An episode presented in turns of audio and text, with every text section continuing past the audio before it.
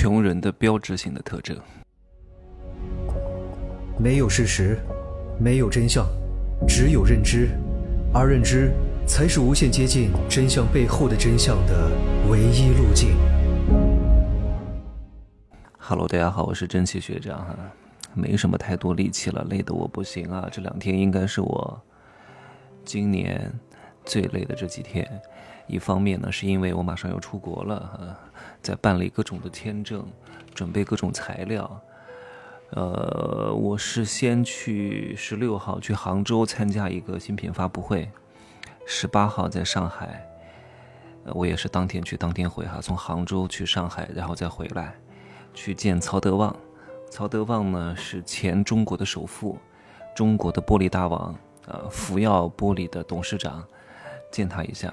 一个下午的时间，然后从上海赶回杭州，然后十九号从杭州飞越南，在越南待个七八天，然后再去曼谷待几天，有可能哈，或者就是直接从河内飞东京待半个月左右，然后再回中国再休息个十五天到十八天，因为这个这段时间我预约了那个捷克的签证，要把签证送过去，然后送完这个签证。然后去欧洲大概待个二十多天，或者一个月，然后再回来办美国签证，然后美国签证下来了，再去美国，哇，这是一方面的事情哈。然后呢，因为这个我的那个公寓装修好了，摄影工作室，我需要把一些线下的工作交给助理，我告诉他应该怎么弄，线上该怎么引流。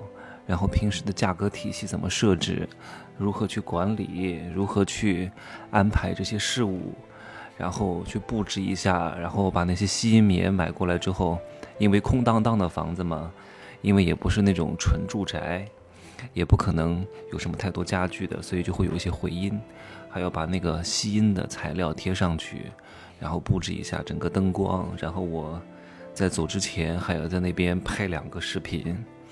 先调整一下，然后把这个工作室运营运营起来哈，所以呃有点辛苦，真的。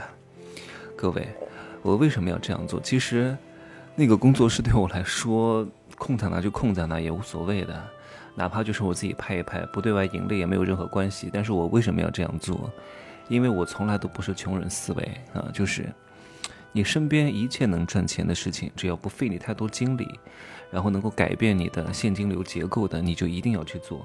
就是我为什么会相对来说有很多安全感呢？对吧？你并不是说我卖卖课这个东西赚钱，但也是啊。但是我有很多的收入体系，构建起了你的一个完整的人生。你有主动收入、被动收入，然后有投资收入，有什么收租收入等等之类的。光是被动收入就是有很多种，包括我很多年前，我八年前。做那个一个组织行销哈，到现在每个月还有一万块钱左右的被动收入。我每个月只要花五分钟的时间，所有的这些合伙人要做的，我全部都推给我市场内的团队长，让他们去带。你看最近在海口开年会，我都不去的，我实在没有功夫去开三天的会，从早开到晚，把我头都开炸了。哪怕扣点钱就扣点钱，我也无所谓了。对我来说，时间比较宝贵，我让这些学这些伙伴呢。就是我引流过去的啊，合作的，让我的团队长带着他们搞团建，然后见那些领导人，然后参加什么聚餐就可以了。那做一些心智建设，那我这边的各种各样的收入体系，其实你会觉得你活得很有安全感啊。哪怕有一个收入没有了，你也不用太担心，因为你有很多条腿，叫千足之虫，死而不僵。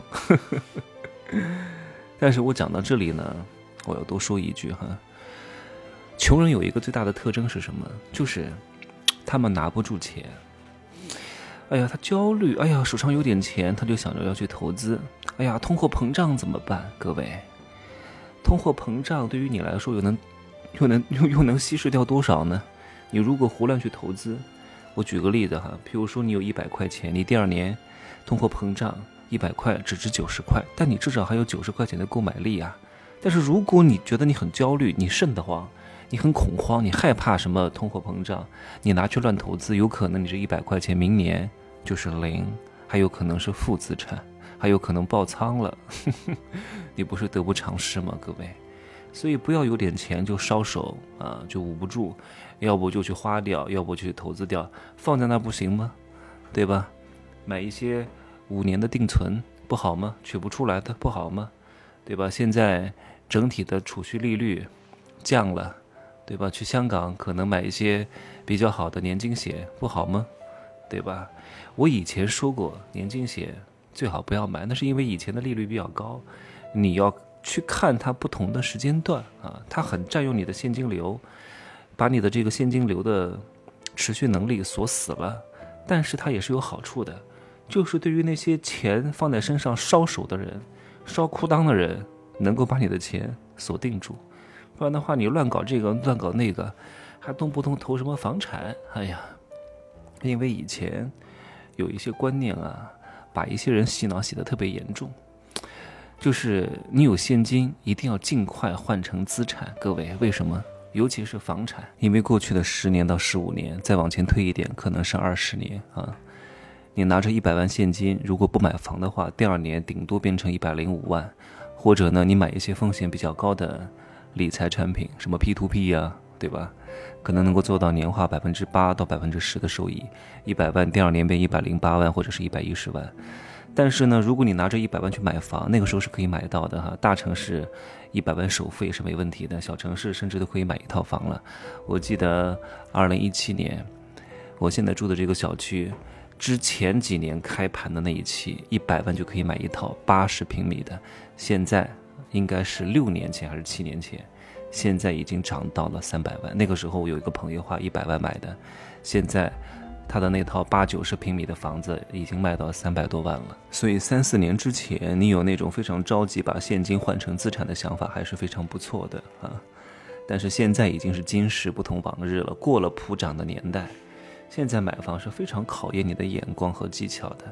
已经不是盲选就能赚钱的时候啊，这是第一方面。为什么很多人有这种非常着急把现金变成资产的恐慌？